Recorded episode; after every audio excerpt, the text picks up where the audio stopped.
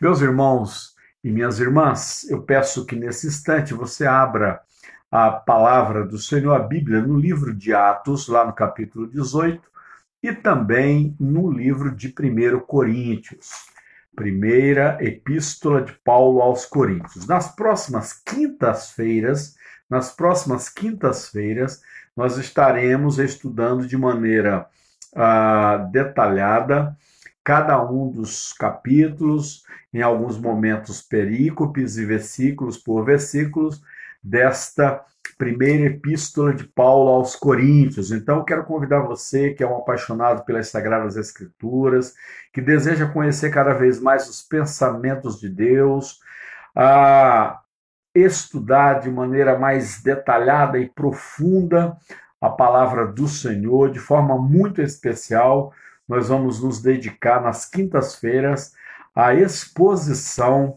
da primeira carta de Paulo aos Coríntios. Assim, meus irmãos e irmãs, é um convite que eu faço a você para que junto você embarque numa maravilhosa viagem bíblica.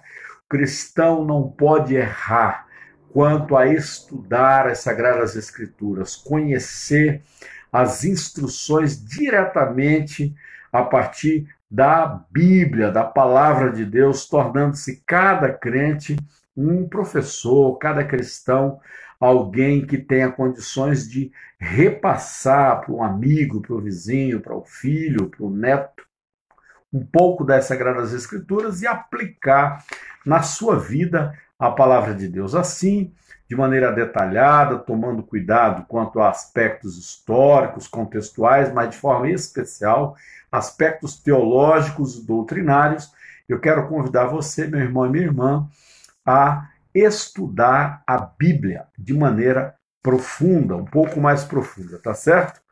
É, você que abriu aí as Sagradas Escrituras no texto de Atos, no capítulo 18, e também aqui a Bíblia em 1 Coríntios, eu quero então convidá-lo, convidá-la a partir desse instante, eu não sei exatamente quantas quintas-feiras, mas nós vamos então é, estudar detalhadamente. Assim, se você desejar pegar uma caneta, pegar um caderno e fazer anotações, elas são importantes porque você vai fazendo links, ligações, conexões e entendendo um pouquinho mais do coração e dos pensamentos de Deus, sendo estudioso um pouco mais profundo da Bíblia, das Sagradas Escrituras.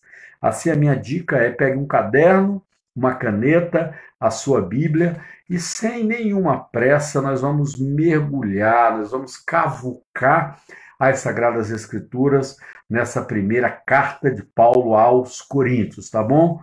Meus irmãos e irmãs, já oramos, creio que você já está com a Bíblia nas suas mãos e é um desafio maravilhoso, é uma carta apaixonante. Antes ainda da leitura, deixa-me dizer, nós, chamados evangélicos, é, cristãos, protestantes, crentes, nos últimos meses, de maneira muito especial, nós temos sido metralhados, metralhados por ninguém menos do que o diabo. A igreja do Senhor está é, sendo alvo de tiros de canhão vindo diretamente do inferno contra a igreja do Senhor, contra o povo de Deus. E é claro, o diabo, de maneira astuta, inteligente, perspicaz, ele tem usado as circunstâncias que nos envolvem, as circunstâncias do cotidiano, a, o contexto sociopolítico, o contexto social, a, e o diabo tem sido muito eficaz e produzindo muito contra a igreja de Deus. É, temos sido alvos de galhofas, de brincadeiras, de memes, temos é, tido motivos, assim, os mais diversos, para nos envergonharmos de sermos é, ligados a alguma igreja cristã. Nós, pastores, temos sido alvos, assim, já há alguns anos, mas de maneira especial esse ano, é, de muita choça, é, há um profundo, há um, um, descrédito, não é? Os pastores, os líderes religiosos como um todo têm sido agredidos e de maneira triste tenho que é, dizer e confirmar e de alguma maneira reconhecer que de fato muitos e muitos líderes evangélicos, pastores, padres é, e tantos outros têm se comportado de maneira vergonhosa. Muitos indivíduos, homens, mulheres que se auto-identificam como cristãos, que estão nas mídias, na TV, são artistas da música, do teatro ou do cotidiano. Muitos é, cristãos que fazem aí da sua vida a política também uh, têm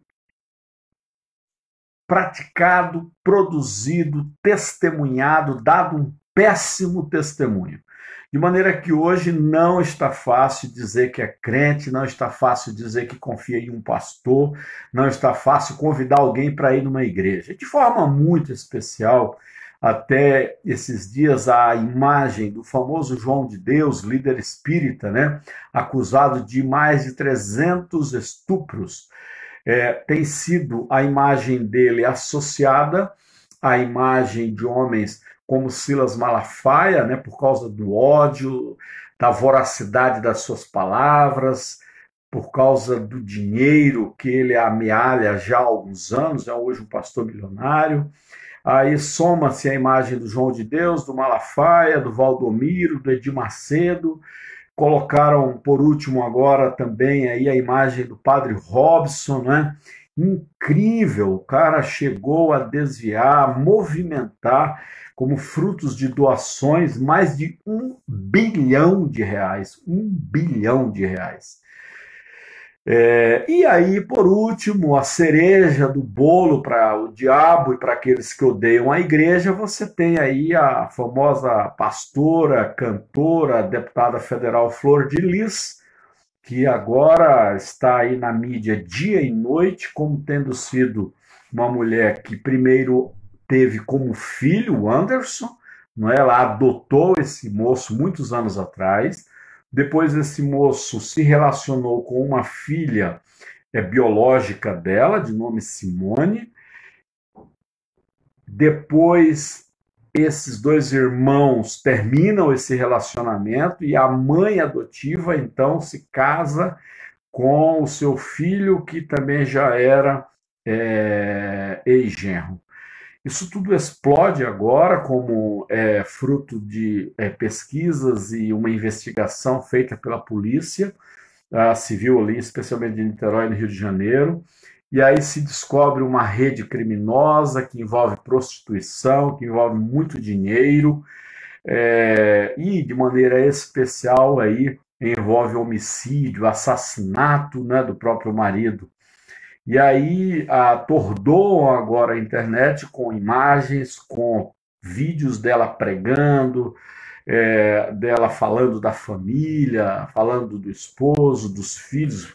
Muitos dos seus filhos estão presos por ter, é, por se identificar aí a participação, a suposta participação deles no assassinato aí seu do Anderson, né, pastor também, que era quem controlava o patrimônio financeiro dessa senhora da Flor de Lis. Enfim, a palavra então pastor, a palavra igreja, a palavra crente, a palavra evangélico, a palavra terrivelmente evangélico tem sido realmente usada da pior maneira possível nos últimos tempos.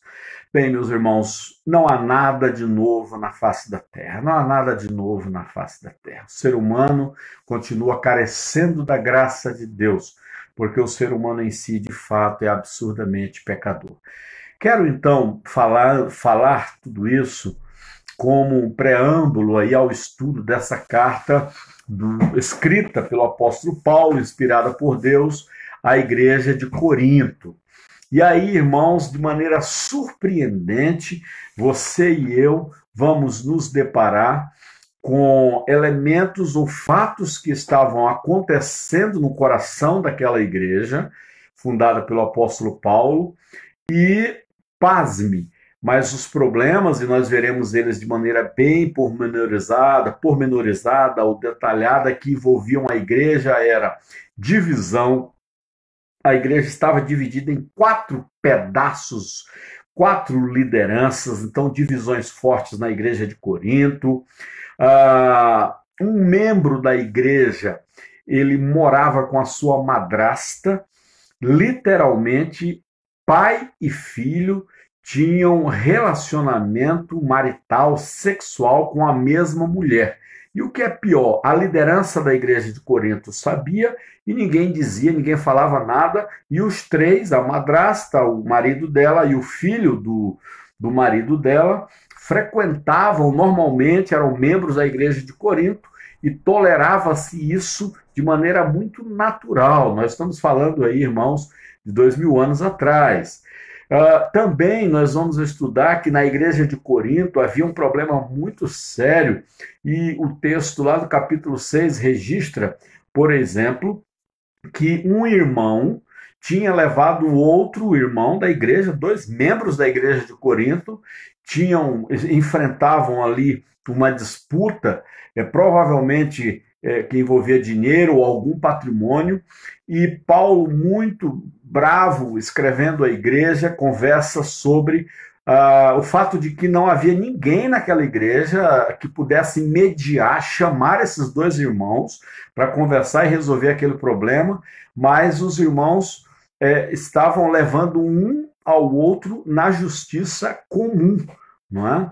Então, esse problema estava acontecendo lá na igreja de Corinto. Dois irmãos brigando na justiça comum e a liderança da igreja não fez absolutamente nada para evitar que o nome de Jesus Cristo e o evangelho fosse maculado, manchado naquela sociedade. Quando dois crentes, dois irmãos, membros da mesma igreja, servos de Jesus são incapazes de terem um mediador que pudesse se colocar como juiz entre eles. Precisou que eles lançassem mão aí do juiz uh, secular, de um juiz comum. Além disso, parte daquela igreja, alguns irmãos, também o capítulo 6 registra, iam na igreja de Corinto e também, ao mesmo tempo, frequentavam cultos e atividades religiosas pagãs, não é? Pagãs. Imagina hoje um membro da igreja que também frequenta um salão de candomblé, é, um membro da igreja que também frequenta é, um centro espírita. Era exatamente isso que estava acontecendo lá em Corinto, né?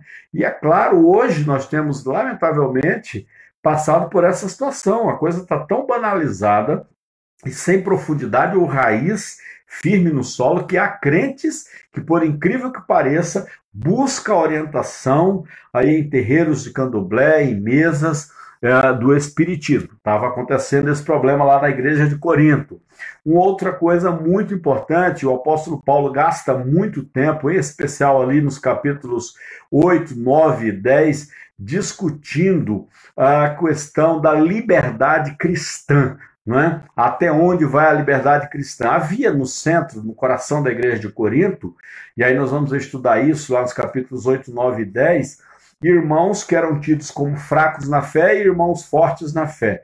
É, existia ali um problema muito sério acontecendo, que era o fato de que alguns irmãos estavam acusando uh, os outros de serem fracos na fé porque eles não tinham coragem de comer carne sacrificada aos ídolos. Imagina você é, que passa perto aí de um despacho numa esquina, numa encruzilhada qualquer, e ali você olha e encontra uma galinha assada, farofa, você encontra bebida, charuto, e a vela já apagou e você diz: bem, o despacho já foi feito, eu estou morrendo de fome, é, não tem nenhum problema de eu, como crente, comer, por exemplo, a coxa dessa galinha, comer aí uma mãozada dessa farofa, tomar um pouco aí dessa bebida que está aqui. É, a igreja de Corinto vivenciava um problema bastante sério, porque parte da, da carne dos bezerros que eram sacrificados em templos pagãos, em especial aí no templo da deusa Afrodite, uh, eram sacrificados muitas novilhas, sobrava muita carne, é, e os sacerdotes religiosos pagãos, para não perderem aquela carne, eles vendiam para os donos dos açougues é, do mercado público municipal lá de Corinto, e aquela carne que tinha sido na noite anterior sacrificada a ídolos, em altares, a deus Afrodite, né? participado ali de rituais, etc., e que tinha sobrado, que era carne fresca, carne boa, ela era revendida nos açougues da cidade. E é claro, os açougueiros não diziam, se o, o, o, freguês comprar, ao comprar a carne perguntasse, olha, essa carne aqui, esse quilo de picanha, essa fraldinha que faz parte de algum pedaço de boi que foi sacrificado ontem lá no templo da deusa Afrodite, claro que os açougueiros iam negar. Mas a grande parte uh, da carne vendida nos açougues, ela tinha sim participado de rituais pagãos. É, e isso gerou um problema na igreja, porque aí alguns irmãos começaram a ter problemas com isso. Ah, não vou comer aí dessa carne, não, passa, vou ser vegano, vou ser vegetariano, então eu mesmo vou é, testemunhar lá a morte do bezerro, só vou comer daquele gado que porventura eu veja sendo morto, porque ela, essa carne que eu vá comprar lá no mercado pode ter sido sacrificada a ídolo. Alguns outros irmãos batiam no peito e diziam: Olha, não tem problema nenhum, essa carne pode ter sido sacrificada em dez altares, eu sou crente em Jesus Cristo. É, se tiver alguma, alguma magia ou alguma situação de paganismo que envolva essa carne, isso não vai me atingir espiritualmente, portanto, eu sou forte na fé e você é um fraco na fé. E a igreja então está dividida também entre os chamados fracos e fortes. Ah, de maneira que Paulo termina trabalhando bastante desse tema. Um outro problema importante era o problema do uso de véus. Era muito comum nessa região, em especial nós estamos falando ali do sul da Grécia, não é? a oeste de Atenas, da cidade de Corinto, uma cidade múltipla, uma cidade que recebia muita gente de fora. Mas um dos hábitos que era comum naquela época era, em obediência à autoridade do sacerdote religioso, em obediência à autoridade do próprio marido, as mulheres, naquele contexto, quando iam ao templo, não é, eram instruídas a usar o véu né, cobrir os seus cabelos. E algumas mulheres da igreja de Corinto é, estavam se rebelando contra esse costume da época é, e realmente diziam: eu não vou é, usar de maneira nenhuma o véu na igreja. Por que, é que eu vou usar? E aí, de repente, a igreja também tem essa outra divisão. Algumas irmãs começam a ir para a igreja sem cobrir os cabelos, naquele contexto. As irmãs que iam de véu é, ficavam irritadas, bravas e acusavam essas de serem rebeldes. As que eram acusadas de serem rebeldes acusavam as outras mulheres de serem subservientes, de serem conservadoras demais. Enfim, então aí no capítulo 11 de 1 Coríntios nós vamos entrar um pouco nesse assunto. Outro problema importante que havia na igreja é o capítulo 11 debatendo a questão em especial da ceia. Na época, os cristãos tinham o hábito de realizar a chamada festa do amor cristão. Era mais ou menos o seguinte: no domingo da ceia, todas as famílias faziam junta panelas, né? Famílias pobres e ricas levavam ali os seus alimentos, tudo aquilo era colocado numa grande mesa, havia o culto, o louvor, e num determinado instante ali da atividade litúrgica de culto a Deus, isso na igreja cristã, parava-se, na verdade, a, aquele momento litúrgico para que as pessoas pudessem é, fazer aí a ceia juntos, se alimentarem, almoçar todo mundo junto, compartilhando os alimentos. Todos nós sabemos então que Paulo é informado que na verdade alguns irmãos que eram pobres levavam ali uma pombinha, dois ovos, um pedacinho de pão, outros mais ricos, inclusive querendo mostrar a riqueza, levavam metade de um novilho, levavam muito pão, muito, muita bebida, e aí as, os grupos da igreja começaram lá em Corinto a os pobres não eram convidados a sentarem na mesma mesa que os ricos. Os ricos exigiam mesas especiais, mais perto ali do altar, e o fato é, essa chamada festa do amor em Corinto se transformou num problema porque o pessoal começou, além de humilhar os que não tinham realmente nada ou tinham muito pouco, começou a ter um problema sério porque as pessoas começaram a se embebedar.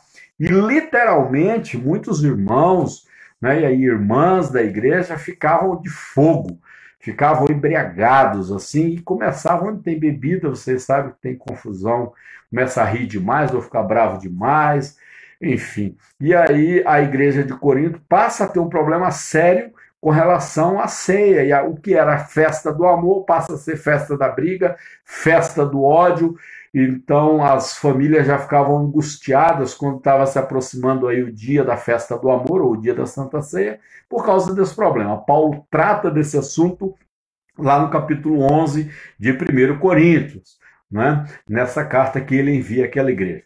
Os capítulos 12, 13 e 14 de 1 Coríntios trabalham um tema muito importante que diz respeito aos problemas dos dons espirituais.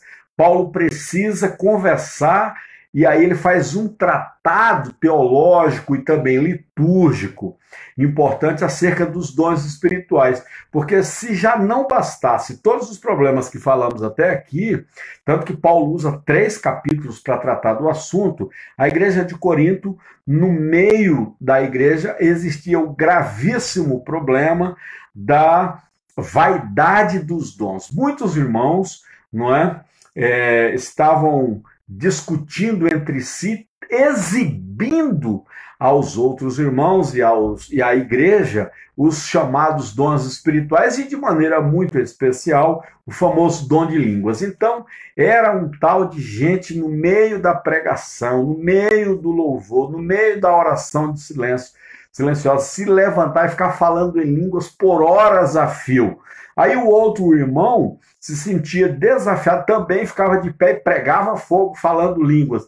Lá outro irmão, de repente, quem não estava falando em línguas começou a se sentir pequeno, humilhado, e de repente começa também a inventar que estava de alguma maneira falando línguas. Então, os irmãos começam a disputar quem é que tinha o dom de línguas, né? Outros começam a se levantar e fazer aí revelações, outros a profetizar sobre a vida da igreja, ou sobre a vida de um ou do outro irmão. Então, Paulo precisa regulamentar a questão do uso dos dons. Irmãos, essa era a igreja de Corinto também. Por último, meus irmãos, o capítulo 15 destaca um gravíssimo problema teológico. O fato é, ainda tinha crentes na igreja de Corinto que não acreditava na ressurreição dos mortos. Doutrina doutrina especial, principal da, do cristianismo. Imagina, muitos crentes da igreja de Corinto não acreditavam, portanto, na ressurreição dos mortos.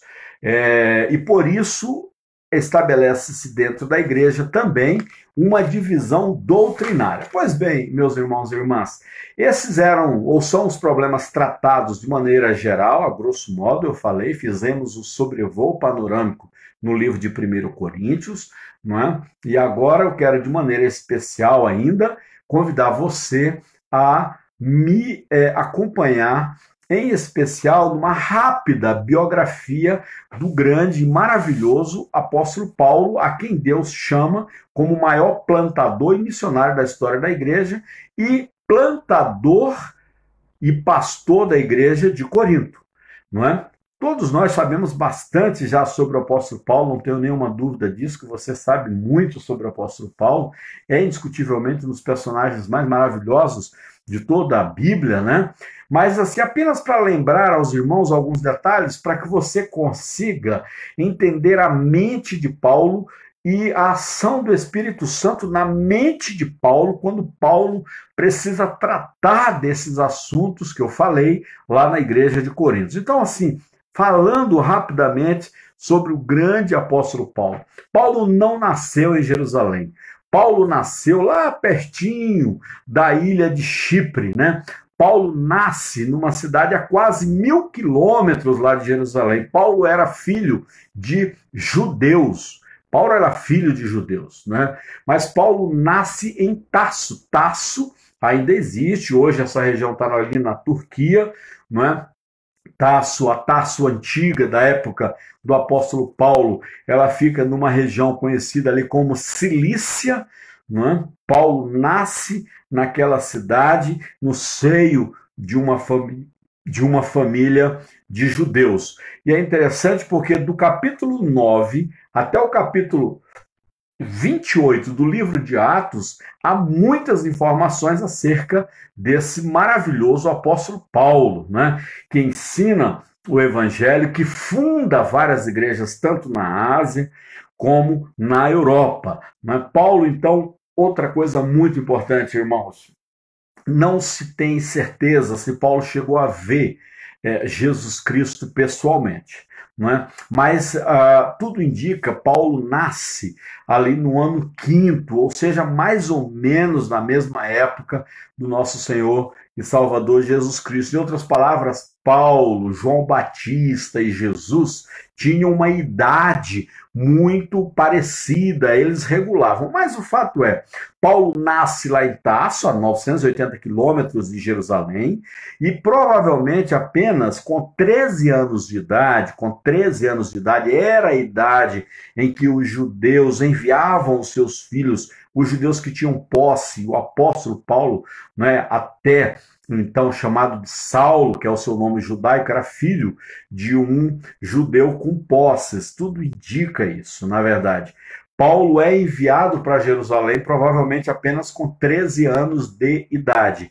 Em casa, sem dúvida, Paulo falava latim, Paulo falava o hebraico, né, como filho de judeu, e Paulo falava o grego, em especial por causa aí da dominação romana que tinha estabelecido que o idioma grego era o idioma oficial do império. Né? Então é importante lembrar, como Paulo era filho de alguém com posses, é, de um judeu importante, provavelmente Paulo é educado lá na cidade de Tarso antes de ir para Jerusalém, ele estuda em alguma escola, era normal isso, né? as famílias, poucas famílias tinham acesso à educação, e de forma muito especial, além de é, prolegômenos ou uh, o início aí de, de, de, de assuntos voltados para matemática, é, eles de maneira muito especial, as, as crianças era ensinada um ofício. Provavelmente Paulo aprende aquele ofício de artesão ou fazedor, construtor de tendas, né, nesse período que ele mora ali ainda com seus pais na cidade que ele nasceu, é, lá em Tarso. Então ele viaja tudo indica, com 13 anos para Jerusalém, e ele tinha ali um destino específico. Era motivo de orgulho para cidadãos judeus que tinham algum recurso que os seus filhos se matriculassem em escolas em que se ensinava o Torá, os cinco primeiros livros aí do Velho Testamento, o estudo da lei. Então a criança com 13 anos ela chegava em Jerusalém e frequentava uma das escolas, que era, na verdade, eram escolas em que mestres, rabinos ensinavam o Antigo Testamento de forma especial os cinco livros do Torá. Por isso é que Saulo vai para Jerusalém com 13 anos e o pai o matricula na escola do famoso, do grande Gamaliel. Gamaliel que era o presidente do Sinédrio. Gamaliel é um dos nomes mais importantes do período de Jesus Cristo.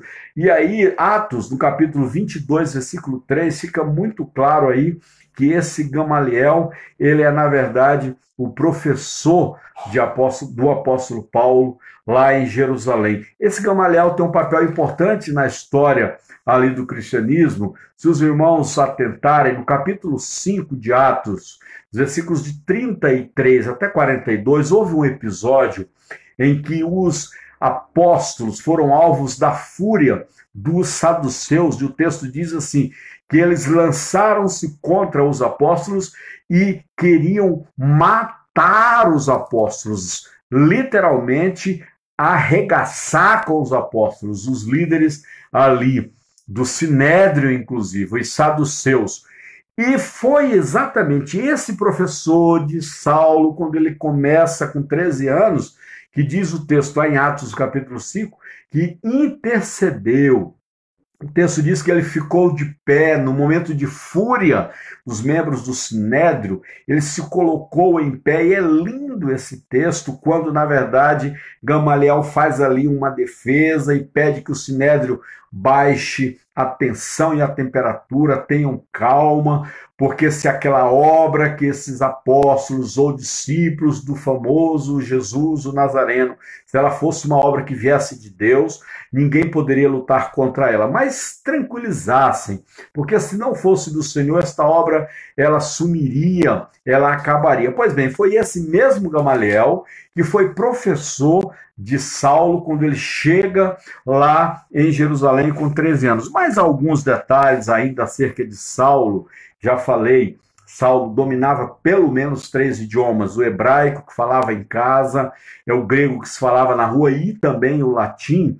É, Saulo, o texto diz e nos dá algumas informações, por exemplo, lá em Atos 23, 6, há um momento em que Saulo diz assim: Sou fariseu, filho de fariseu, e depois ele diz em Filipenses 3,5: Sou circuncidado ao oitavo dia, pertenço à tribo de Benjamim, hebreu dos hebreus, e quanto à lei sou fariseu.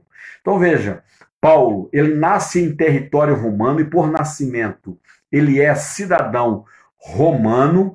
É provável que, inclusive, haja, num determinado instante, dado a posse do, do do pai de Saulo, que é, o próprio pai, como também o filho, que ele tenha comprado o direito de cidadania é, romana para o Saulo. Era algo que se fazia na época, se vendia. Mais ou menos o que nós temos hoje, o cidadão pode, por exemplo, comprar cidadania europeia, né? países como Chipre, países como Portugal, em países como a própria Grécia, você pode aí obter né, direito de residência e até a cidadania comprando, não é? Se você tiver muitos recursos.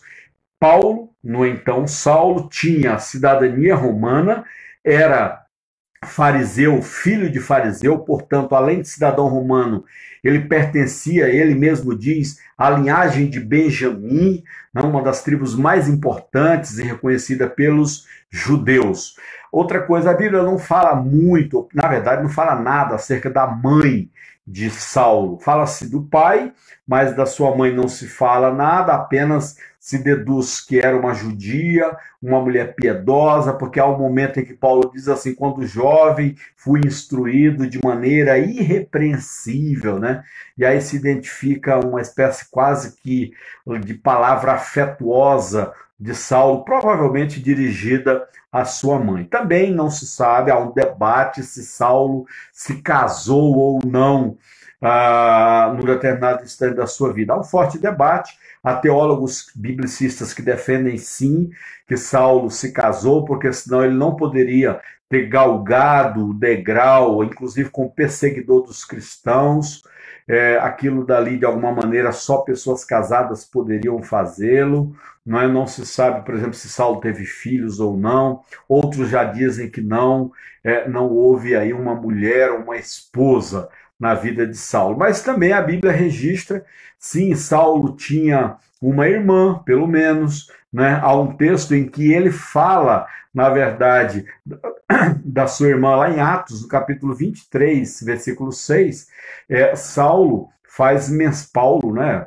O seu nome judaico é Saulo, é, após a conversão passa a usar o nome Paulo, ele faz menção a um sobrinho ah, da sua um sobrinho dele, né, e filho da sua irmã, que o informou acerca de uma determinada ação de perseguição contra o evangelho. E também, capítulo 16, versículo 7 de, Rom, de Romanos, lá o apóstolo Paulo fala acerca de dois parentes dele, ele até diz os nomes, ele diz assim: saudai a Andrômico ou Andrônico e Júnias, meus parentes, companheiros de prisão. Ele então faz referência a seus parentes de sangue. A expressão grega aqui que aponta é sangue. Então ele diz: meus parentes, Andrômico e Júnias, que estão presos comigo. Está lá em Romanos capítulo 16, versículo 7. Mais alguns dados ainda acerca de Saulo ou de Paulo. Irmãos, lembre-se então, com 30 anos, Jesus inicia o seu ministério, com 33, ou seja, três anos de ação ah, como Messias, Jesus implanta, planta um novo sistema religioso chamado cristianismo. É, Jesus é levado assunto aos céus, né, a chamada ascensão do Senhor, 40 dias depois da ressurreição. E agora pense você, Jesus vai assunto aos céus, 40 dias depois da ressurreição, a igreja em Jerusalém extasiada, impactada pela ação maravilhosa e poderosa do Espírito Santo, porque depois da ascensão de Jesus vem o Espírito Santo de Deus, os crentes em Jerusalém é, começam de maneira muito especial a aprofundar-se no seu relacionamento com Deus, a igreja começa a crescer, mas é muito interessante que por mais ou menos dois anos depois da ascensão de Jesus, e aí o ano especificamente da ascensão de Jesus que se fala, provavelmente ano 39, há um debate quanto a esse ano, mas o fato é, depois da ascensão de Jesus, a igreja se fortalece, os onze apóstolos em Jerusalém, de maneira muito especial, assumem a direção da igreja primitiva, a igreja estuda profundamente e entra num período ali de paz, e por dois anos a igreja meio que fica nesse útero de Deus não é? numa espécie ali de uma incubadora espiritual, porque a igreja vai ganhando peso, a igreja vai ganhando profundidade na palavra, e a igreja vive um tempo de gestação de mais ou menos dois anos de paz. De paz. Acontece o famoso e maravilhoso episódio da eleição dos diáconos lá da igreja de Jerusalém, em que foram eleitos sete primeiros diáconos, e de maneira muito especial foi eleito quem? Estevão, servo de Deus, um dos personagens mais maravilhosos da palavra, eleito como diácono, pregador da palavra, testemunha fiel do amor de Deus.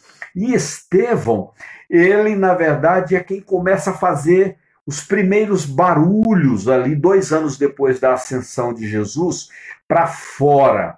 Não, é? ele começa a pregar em praça pública, ele era um evangelista nato, corajoso, ele começa a testemunhar que Jesus Cristo de fato era o Messias, e amados irmãos, ele começa inclusive a frequentar ali a sinagoga e fazer alguns debates teológicos com os presentes na sinagoga, com os mestres da lei, que não tinham reconhecido Jesus como o Messias, né?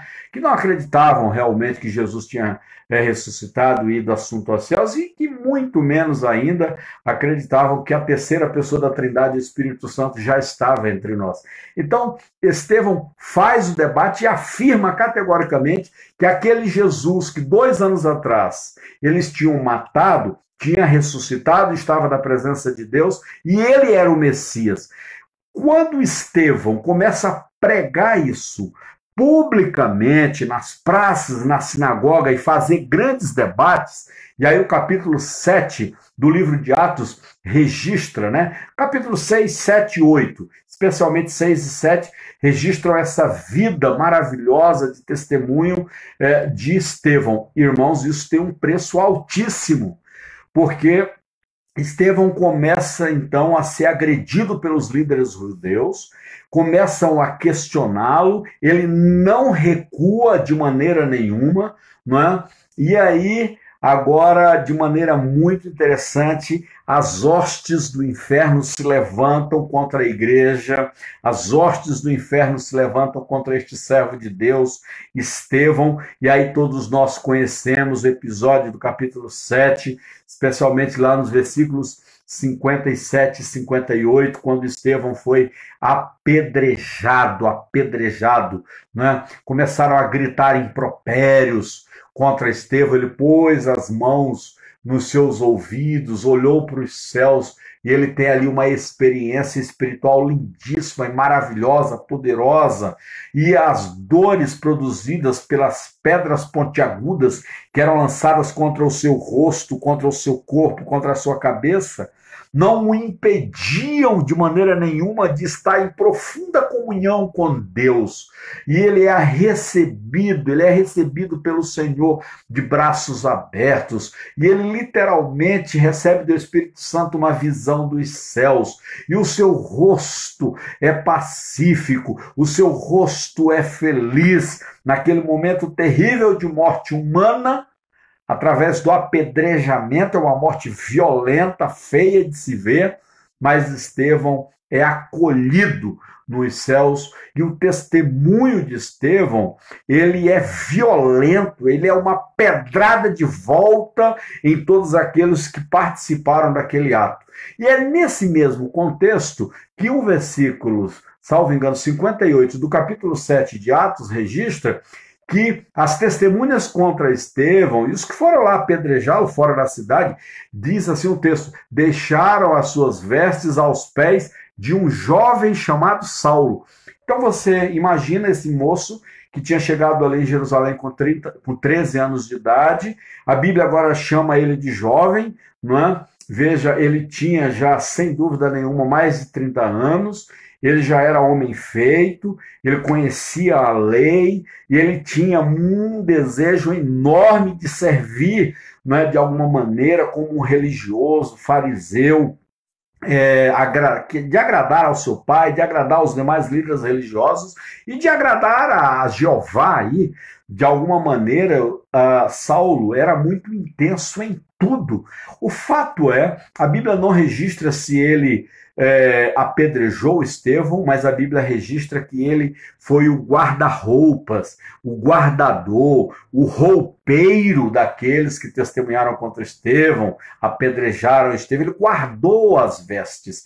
E aquilo impactou demais, aquilo mudou a vida dele, porque, na verdade, a morte de Estevão, dois anos depois da ascensão de Jesus, ela significou, ela disparou o gatilho da perseguição contra a igreja. Dois anos tinham se passado de paz e agora a igreja só experimentaria perseguição, acusação, morte, martírio, sofrimento, todo tipo de dor. Né? E Saulo foi tomado pelo ódio contra os cristãos. Ele, quando testemunhou o que fizeram com Estevão, ele admirou aqueles que agrediram, que mataram Estevão. Ele desejou ser um assassino dos cristãos, porque ele acreditava que de fato os cristãos precisavam ser eliminados da face da terra, que eram veneno, que eram produtores de mentiras e que os cristãos tinham mesmo que desaparecer da face da terra. E isso tomou cada célula, cada fio de cabelo, cada dente, cada centímetro do corpo, cada poder físico, mental, espiritual do jovem Saulo agora passa a ser movido nessa direção. Exterminar com os malditos cristãos que faziam tão mal ao judaísmo. Eles precisavam ser extintos. E Saulo é tomado, então, naquele instante, por um ímpeto que, na verdade, lhe custa a fama de ser um homem mau, de ser um homem que fazia a perseguição com detalhes, de forma inteligente e de forma estrategista, Paulo se torna rapidamente famoso entre os líderes judeus, famoso entre a população, uh, por ser um homem que era eficaz na perseguição aos cristãos. Eficaz. Tanto que os cristãos, apavorados com a onda, começou a ter uma onda atrás da outra de ódio contra os cristãos, que os cristãos que estavam em Jerusalém há dois anos, assim, em paz, se apavoram e da noite para o dia precisam fazer a chamada diáspora, fugir, viajar, se espalhar por nações distantes, ir para outras cidades longe de Jerusalém, sair das fronteiras da Judéia, né? e um grupo grande de cristãos viaja para a Síria. Né? Eles viajam para a Síria. De maneira especial, havia uma cidade importante de nome Damasco, a 360 quilômetros de Jerusalém, lá na Síria. Né? Esses cristãos fogem de Jerusalém e vão procurar ter um pouco de paz na cidade de Damasco. Um grupo grande de cristãos se reúne, passam a morar, a viver em território sírio. Saulo tem notícias de que os cristãos começam a fugir, sair de Jerusalém, e, na verdade, para onde eles iam, eles levavam o testemunho de fé, eles levavam a palavra de Deus, eles levavam o caráter de Cristo na própria vida. E Saulo, irmãos, agora como uma espécie de instrumento do diabo, o diabo continua usando Saulo, e Saulo tem informações importantes lá do Ministério da Justiça, do Serviço de Informação, não é? dos arapongas, religiosos que na cidade de Damasco, a 360 quilômetros de Jerusalém, tinha um grupo forte de cristãos, que lá tinha um tal de Ananias, que era um cristão conhecido, respeitado pelos outros. Saulo não teve dúvida, ele foi ao Sinédrio. Ele foi ao presidente do o Sinédrio, era uma espécie de um Supremo Tribunal Federal, julgava tanto causas civis como também penais e religiosas. E Saulo se dirige ao Sinédrio e ele informa que em Damasco havia um grupo de homens e mulheres cristãos e ele pede que o Sinédrio espessa cartas, um mandados de prisão contra judeus que estavam lá na Síria e ele pessoalmente tinha e um grupo de homens que trabalhavam com ele se coloca à disposição do Sinédrio nessa perseguição contra os cristãos para viajar até Damasco, 360 quilômetros de cavalo, irmãos. É uma viagem longa, não é para buscar e trazer manietados, arrastados, amarrados, humilhados. E o texto diz assim: ele quer trazer homens e mulheres. Está lá em Atos, no capítulo 9. Né? Paulo pega, então, Saulo pega essas cartas, coloca no seu alfoge, prepara um belo de um cavalo, chama homens robustos, corajosos, treinados na arte da lança, da espada, da corda, pegam cavalos e aí aquela comitiva do mal viaja para Damasco, capitaneadas por Saulo, para buscar os cristãos que se reuniam naquela cidade e trazê-los presos. E o texto diz: homens e mulheres. Enfim, todos nós conhecemos então a história. Quando Saulo avista a entrada da cidade de Damasco, já na fronteirinha, já na Síria, pertinho né, da cidade de Damasco, o próprio Senhor Jesus Cristo a Bíblia diz que uma luz de maneira absolutamente maravilhosa, poderosa e brilhante cai sobre Saulo e somente ele ouve a voz de Cristo. Os demais ficam extasiados. Saulo é lançado fora do cavalo, praticamente, cai, e os que o acompanham veem Saulo tendo um comportamento estranho. A Bíblia diz que os que o acompanhavam não ouviram a voz de Cristo. Mas ali Jesus então diz assim: Saulo, Saulo, não é? Sou eu. Quando Saulo pergunta: Quem és tu? Saulo, Saulo, por que me persegues? pergunta a voz. E Saulo, desesperado, olhando para aquela luz, tentando ali, na verdade, fugir do poder daquela luz, diz: Quem és tu? Quem és tu que fala comigo, que chamas o meu nome?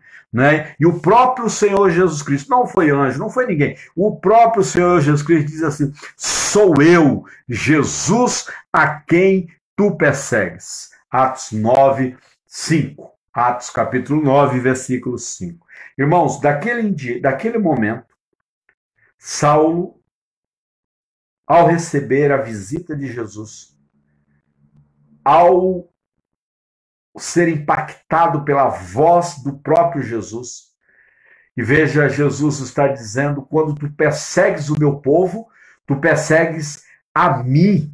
Sou eu, Jesus, a quem tu persegues. Irmãos, eu quero, de maneira muito especial, destacar essa palavra. Toda, toda e qualquer pessoa, toda e qualquer uh, empresa, toda e qualquer máquina, toda e qualquer nação que se levante contra um crente, contra uma serva de Deus, na verdade, se o persegue por causa do seu testemunho, do seu amor ao Evangelho, persegue, na verdade, a Jesus Cristo. Ele mesmo diz: Sou eu, Jesus, a quem tu persegues. Irmãos, a partir dali, Saulo fica três dias cego, sem comer, sem beber. E o grande Saulo agora precisa ser guiado, precisa ser posto sobre o cavalo e, na verdade, ele recebe a seguinte orientação: agora vai lá na casa de Ananias. Sabe aquele que tu ia matar, prender, levar amarrado para Jerusalém? Vai lá na casa dele porque eu vou conversar com ele e ele vai estar te esperando. Todos nós, então, irmãos, agora entramos num momento importante da vida de Saulo, porque Saulo passa de perseguidor a perseguido, perseguidor a perseguido, na entrada da cidade de Damasco, o grande, violento, brutal Saulo agora não passa de um homem desprotegido, cego, faminto.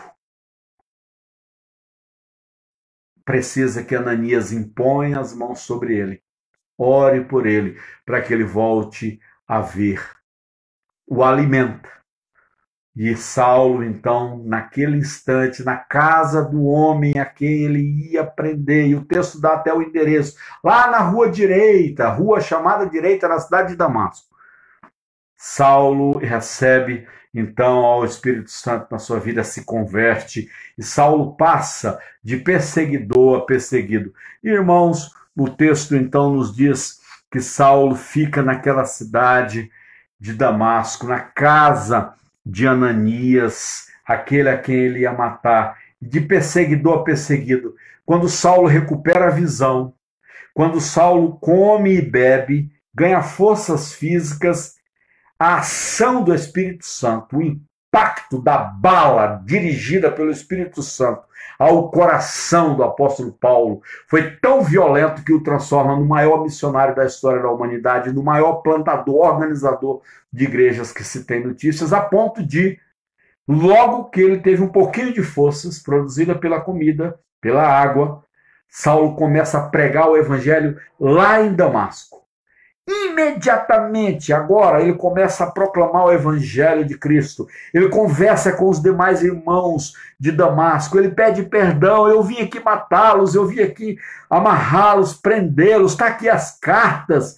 Vocês estariam nessa hora sendo arrastados para Damasco, mas impactados impactado pelo Espírito Santo de Deus, agora eu sou um de vocês, agora eu sou um de vocês. Irmãos, tem privilégio maior do que poder dizer eu sou um de vocês? Pensem comigo, nos dias de hoje, quem é que tem é, orgulho de ser crente? Quem é que tem orgulho de ser cristão? A gente está sendo tão enxovalhado na sociedade, na mídia, em todo lugar, irmãos, que é duro hoje dizer que é crente. Que é duro dizer que hoje tem um pastor. Que é duro dizer que hoje pertence a uma igreja. Quantas agressões, veja nas redes sociais, nas suas mídias, amigos seus, parentes, o que tem de não crentes agredindo os evangélicos, agredindo os pastores nesse momento, não está no gibi. A igreja não vai ser a mesma. Depois da pandemia, não apenas por causa da pandemia, mas por causa de tanto vexame que a igreja cristã evangélica tem passado tem experimentado e tem tantos escândalos produzido. Olha o comportamento da igreja com relação àquela menina que foi estuprada, né, que passou pelo aborto lá uns 10 dias atrás. Amados irmãos, a igreja do Senhor não será a mesma depois da pandemia mesmo. Mas eu quero dizer, a igreja não vai continuar crescendo como estava. Eu tenho clareza de que vai ser cada vez mais difícil para uma pessoa se identificar como crente, como ovelha de um pastor X. Todo pastor já é visto, irmãos, como milionário, como rico, como alguém que abusa, que tosquia as ovelhas e vende a lã das ovelhas. Os pastores hoje são vistos como as piores pessoas da face da terra malandros, estupradores, criminosos, agiotas, venais, pilantras que roubam o dinheiro do pobre. Então, muita gente que é membro de igreja vai deixar de ser membro de igreja, porque tem vergonha de dizer para a família que é membro de igreja. Tem vergonha, vai ter vergonha de convidar um amigo para ir para a igreja, cada vez mais. Então, esse boom que o Brasil experimentava do crescimento dos evangélicos, a mistura de política com o evangélico que nós temos hoje no Brasil, meus irmãos, vai diminuir. A igreja verdadeiramente cristã, ela vai secar ela vai diminuir, vai enxugar. E eu quero dizer para você que isso é bom. Em nome de Jesus, isso é bom. Vai ter muita gente que não vai querer mais ser pastor, porque é malandra, é pilantra, e agora percebeu que já não é um grande negócio. Ele vai ser perseguido agora. Ele já não vai se orgulhar de dizer que é pastor. Sabe? Políticos não vão querer andar agora mais perto de pastores. Andavam bajulando os pastores. Os políticos agora minimamente espertos não vão querer o apoio de pastores nas eleições de tão mal visto que os pastores estão sendo. Essa moça aí, a Flor de Lis, até a polícia de Niterói indicá-la como mandante do assassino do seu marido, até uma semana atrás, se você olhar no Facebook dela, ela participava semanalmente de reuniões com candidatos a vereadores, com candidatos a prefeitos, né, das eleições agora de outubro. Todo mundo queria aparecer ao lado dela. Agora é um desespero. O povo apagando as fotos que tem com ela, saindo de perto dela. Os políticos os mais diferentes, lá do Palácio do Planalto, até as câmaras municipais lá pertinho do Rio de Janeiro, estão apagando as fotos com a pastora Flor de Lis. Então, muita gente que enganava o povo, que nunca de fato foi pastor chamado ou vocacionado para o sagrado ministério, vai pular fora, porque vai ser cada dia mais complicado e difícil ser pastor, cada dia mais humilhante para alguém dizer que é membro de uma igreja. Então não tenham nenhuma dúvida, meus irmãos. Vivemos tempos difíceis, mas tempo bom, tempo de purificação, tempo de limpeza, tempo de filtragem. O povo de Deus passou a vida inteira por perseguição. Tava fácil demais a vida no Brasil, hein? Para o povo evangélico. Tava fácil demais ou não estava? Tava chique, interessante. Todo mundo é evangélico. Agora, pode ter certeza, muita gente que até ontem se identificava como evangélico vai deixar de se identificar. Muita gente que alugava templos, espaços para a igreja já não vai alugar mais, porque cada dia mais o povo de Deus é visto com desconfiança, com desconfiança. Amados irmãos, Saulo é perseguido imediatamente após a sua real convicção e conversão. O povo de Deus, irmãos e irmãs, a igreja do Senhor, que verdadeiramente é bíblica, é bíblica, tem as sagradas escrituras como regra de fé e prática. Ela é perseguida pelo diabo. O diabo levanta contra ela, não tenho dúvidas nenhuma, meus irmãos e irmãs.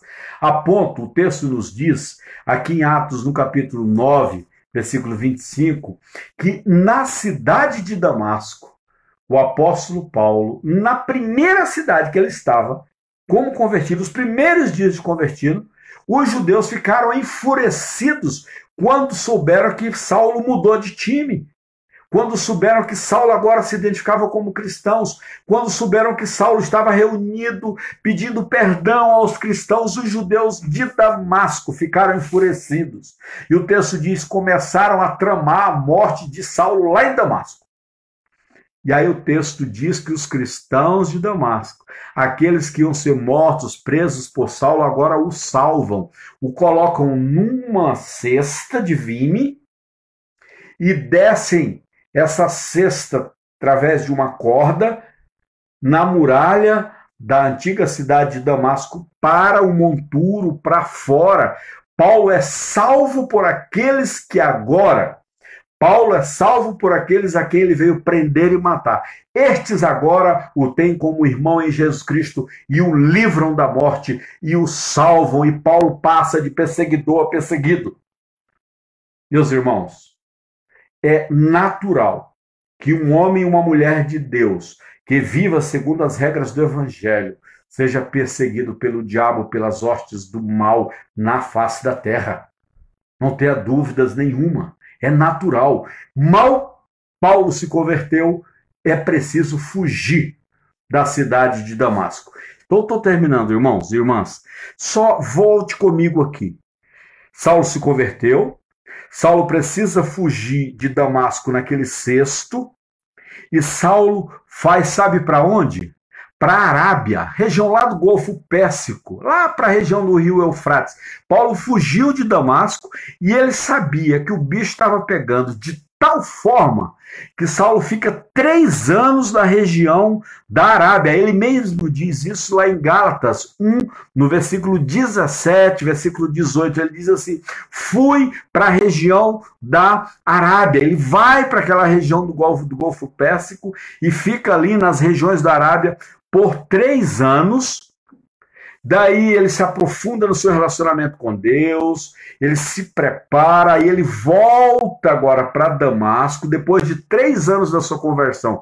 Ficou na Arábia, pregou o evangelho, mas discreto, longe, lá na região do Golfo Pérsico. Aí ele volta agora para a Síria, vai ali para a região de Damasco, para a cidade de Damasco. Saulo, então, depois de três anos, visita Jerusalém.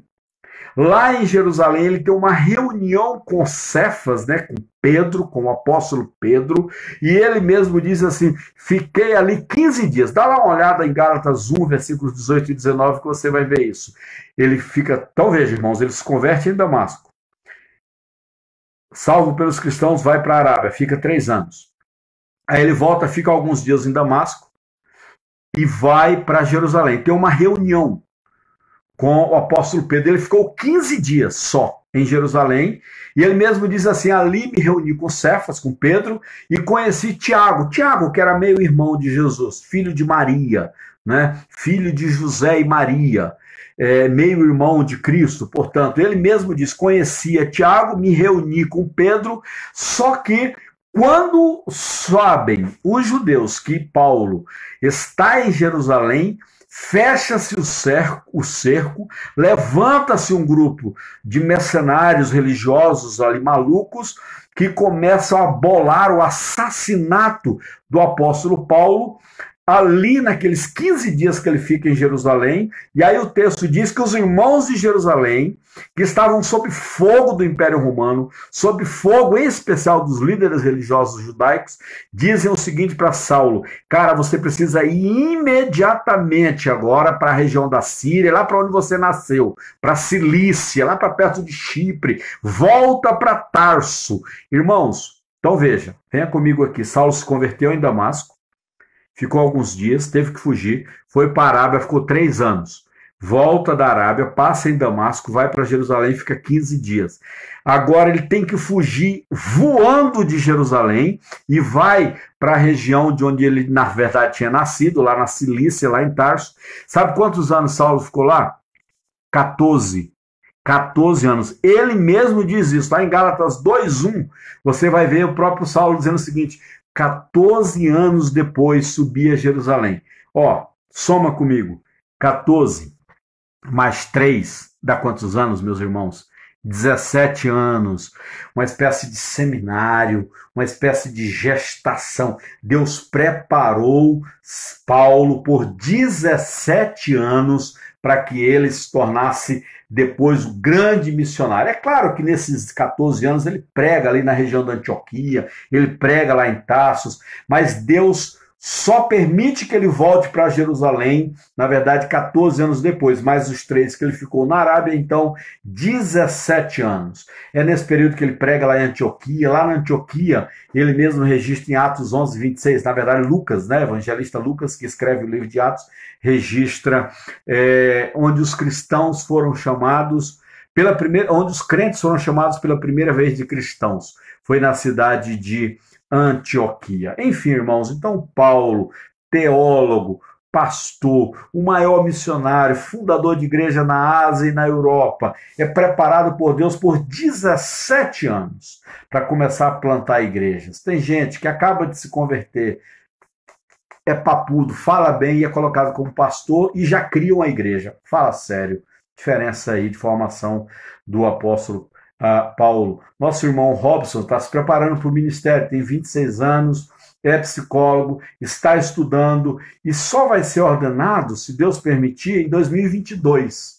2022 precisa ter uma caminhada, aprofundar-se na palavra, conhecer um pouco mais da vida para assumir o ministério. Enfim, irmãos, então eu quero terminar aqui essa nossa palavra nesse instante, né? Para que a gente possa, portanto, se preparar ainda mais para a próxima quinta-feira, quando estaremos mergulhando aí no capítulo primeiro, nos primeiros nove versículos ah, é, de primeira epístola de Paulo aos Coríntios. Tá bom, meus irmãos e irmãs?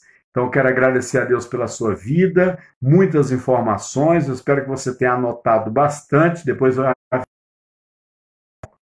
então, se Deus quiser, na próxima quinta-feira nós nos encontramos para mergulhar nos primeiros versículos de 1 Corinto, para que a gente então entenda como é que Paulo organizou a igreja de Corinto e como é que Paulo lida com os problemas da igreja de Corinto.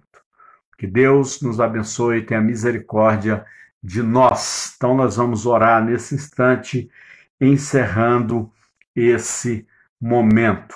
Tá bom, meus irmãos e irmãs?